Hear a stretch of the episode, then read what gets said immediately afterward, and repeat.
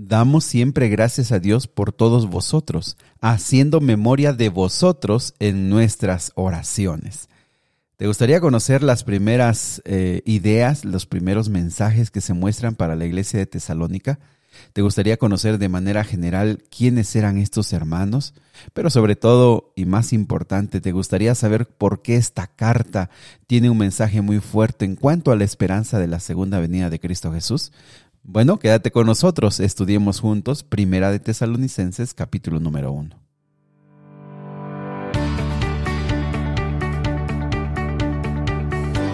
Nuevamente bienvenidos amigos y amigas al plan Raivados por su palabra. Qué gusto saludarles esta mañana, mandarles un fuerte, fuerte abrazo, desearles que el Señor les bendiga y si están comenzando en este plan, decirles que nos sentimos muy contentos, que son bienvenidos a esta gran comunidad que cada día está creciendo.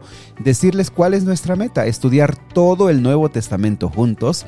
Lo hacemos un capítulo cada día y que hemos comenzado desde hace muchos, muchos, muchos días atrás con Mateo capítulo 1. Decirte que todos los audios pasados los puedes encontrar en Spotify y en Apple Podcast como Momentos de Esperanza y te invitamos. Hay capítulos, eh, por supuesto, es que esto solamente es un comentario porque también también lo que nosotros queremos realmente es que tú desarrolles el hábito de estudiar la Biblia, que tú desarrolles el hábito de orar y que sea Dios quien hable a tu corazón. Pero bueno, ahí puedes escuchar los audios pasados. Te recomendamos extraordinarios viajes que hicimos en eh, el libro de Romanos, eh, también Hechos de los Apóstoles. Y bueno, en general los evangelios fueron momentos extraordinarios. Muy bien, vamos a comenzar. Te invito, abre tu Biblia, Primera Tesalonicenses, capítulo número 1. Y esta carta, escrita, eh, se considera que esta carta fue escrita también por Pablo y desde Roma, y que fue la respuesta a que Timoteo, si te acuerdas, Timoteo fue colaborador de Pablo. Pablo fue a visitar esta iglesia que estaba eh, cerca o en, el territorio de Grecia, eh, principalmente en Macedonia. Esta ciudad se llamaba Tesalónica, por eso se le llama la carta a los tesalonicenses.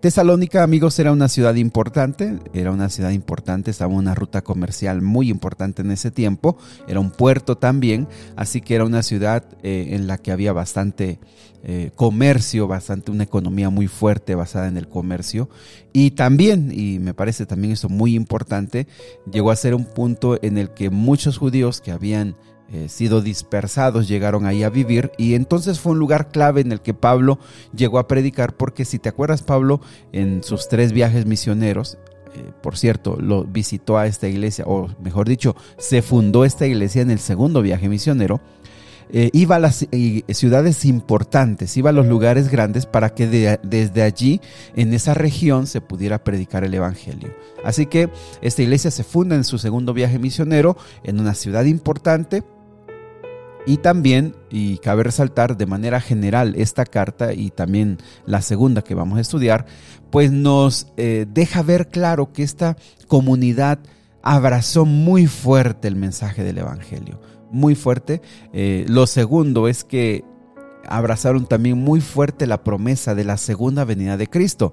Es más, uno de los problemas que vamos aquí a ver tiene que ver con que algunos se fueron al extremo o se fueron a ser como fanáticos de que Jesús vendría pronto, que dejaron de trabajar. Pero bueno, eso lo vamos a ver ya en su momento. Y, bueno, de manera general son, no son tantos los problemas que aquí vemos pero eh, nos van a enseñar bastante en cuanto a la esperanza de la venida de Cristo Jesús, en cuanto a la resurrección, también vamos a aprender aquí bastante de eso, del tema de la resurrección, y eh, también algo que me parece es que esta carta es una carta como la que hemos visto, Colosenses me parece, una carta Efesios también, donde los hermanos han hecho bien su trabajo y Pablo entonces los reconoce en varios aspectos de su vida cristiana. Así que eh, vamos a aprender de ella y bueno, comenzando capítulo 1, versículo 1, nos habla que esta carta fue escrita por Pablo y Silvano y Timoteo. Silvano es un, eh, el nombre largo para Silas. Creo que Silas te... Eh, eh, te recuerda más, ¿verdad? Pablo y Silas, que fueron compañeros, y Timoteo, por supuesto. Ellos es que, pero por supuesto esta carta está escrita por Pablo. Y bueno, eh, es, el capítulo de hoy es muy pequeño, pero creo que tiene un mensaje muy interesante. Versículo 2 dice, damos siempre gracias a Dios por todos vosotros, haciendo memoria de vosotros en nuestras oraciones. Si recuerdas esta parte, aunque no la hemos explicado tanto, es muy importante. Pablo siempre estaba orando por los hermanos de las iglesias donde él había estado. Siempre oraba por ellos.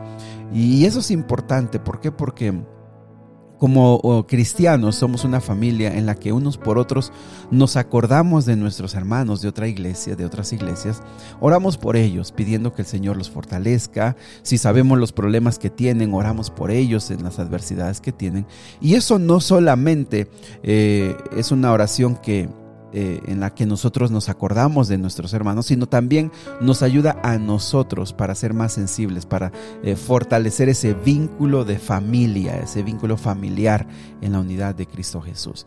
Bueno, él lo hacía constantemente y ve la razón. Versículo 3 dice, acordándonos sin cesar delante del Padre, delante del Dios y Padre nuestro, de la obra de vuestra fe, del trabajo de vuestro amor, y de vuestra constancia en la esperanza en nuestro Señor Jesucristo. Miren cómo mm, remarca tres aspectos. Eh, la obra de vuestra fe, eh, nuestro amor y la esperanza. Son tres aspectos que eh, Pablo reconoce que esta iglesia tiene. Tiene fe, tiene amor y tiene esperanza. ¿Sabes que esto ya lo, esos tres aspectos ya los vimos en Segunda de Corintios. Pablo habla que estos tres aspectos son muy relevantes en la vida del cristiano. Su, eh, vuelvo a repetir, su fe, su amor y su esperanza. La fe, como también lo, vimos en Efesios, la fe es base para eh, estar firmes ante todos los ataques de Satanás. Eso es básico. La fe es indispensable, lo vimos en los evangelios, para creer en Dios, para acercarnos a Él. La fe básicamente es clave, ¿verdad? Es clave para que nosotros podamos crecer en nuestra vida espiritual. Bueno, ese es un punto. El segundo punto tiene que ver con nuestro amor. Y acuérdate que nuevamente eso está siendo repetido en todo el Nuevo Testamento, el amor de Dios que nace en un corazón que ha sido regenerado, el amor que Dios pone en nuestro corazón eh, una vez que nosotros hemos renunciado, y esa palabra siempre va a ser clave, renunciando a, a nuestro egoísmo, renunciando a hacer la vida como nosotros querramos, entonces el amor es un fruto de Dios en nuestro corazón y básicamente el amor es una evidencia muy, muy, muy tangible de que algo está sucediendo en nuestro corazón. Y la tercera característica es la esperanza.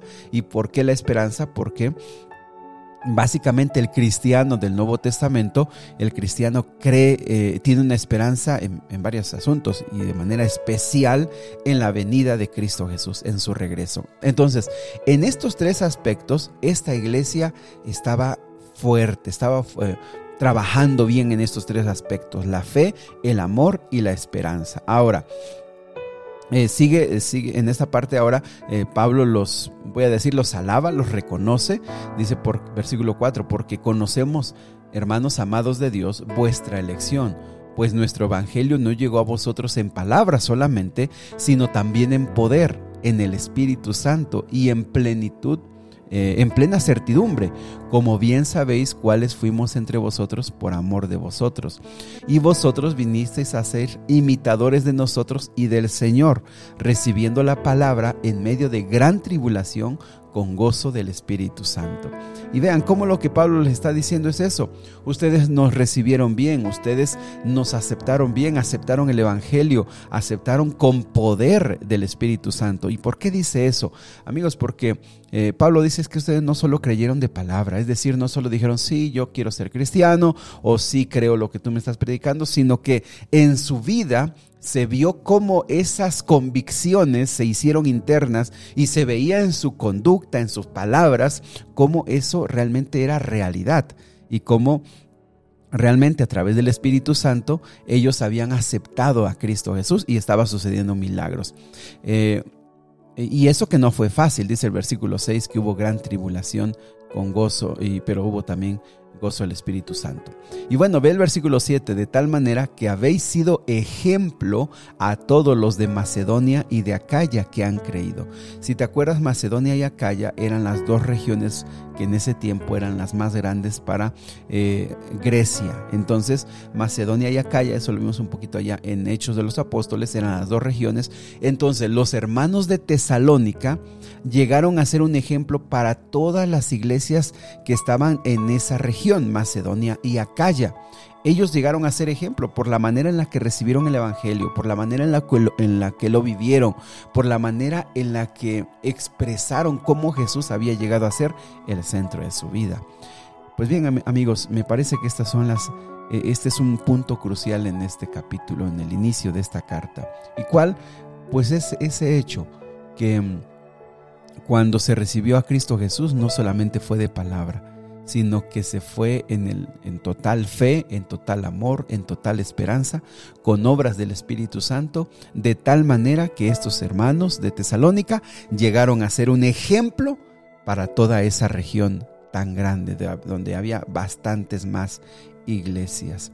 Anhelamos, amigos, que ahora que hemos viajado en este estudio de la Biblia y que yo estoy seguro que tú has ido conociendo más a Cristo Jesús y lo que ha hecho en personas reales como tú y como yo y te das, estás dando cuenta que la gente de esta que está mencionada aquí en la Biblia era tan débil como tú y como yo, era tan pecadora como tú y como yo. Y claro que algunos hasta peor, porque eh, hemos escuchado casos terribles, ¿no? Como en los casos de Primera de Corintios, donde había cosas que ni fuera de la iglesia se escuchaban te das, te das cuenta que la gente, la gente era igual que nosotros, pero que ellos también experimentaron grandes transformaciones, grandes cambios. Aquí lo dice la palabra de Dios de hoy, porque lo recibieron no solo de palabras, sino también en el poder del Espíritu Santo.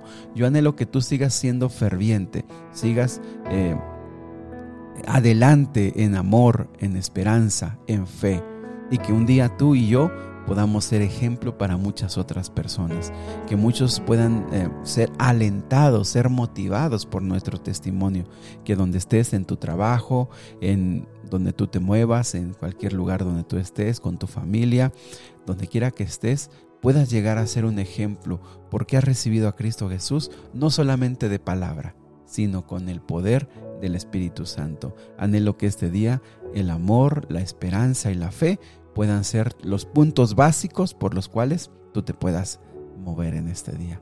Vamos a orar. Querido Dios y Padre, al ver cómo Pablo reconoce el trabajo, la labor de la iglesia de Tesalónica, nos ayuda a recordar, Señor, que nosotros también hace tiempo ya hemos estado estudiando tu Biblia, tu palabra, Señor.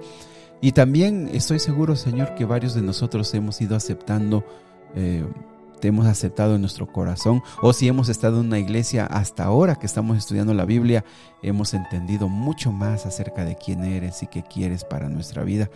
Y Padre, nosotros también queremos que el amor, la esperanza y la fe puedan ser los puntos cardinales que reinen en nuestra vida.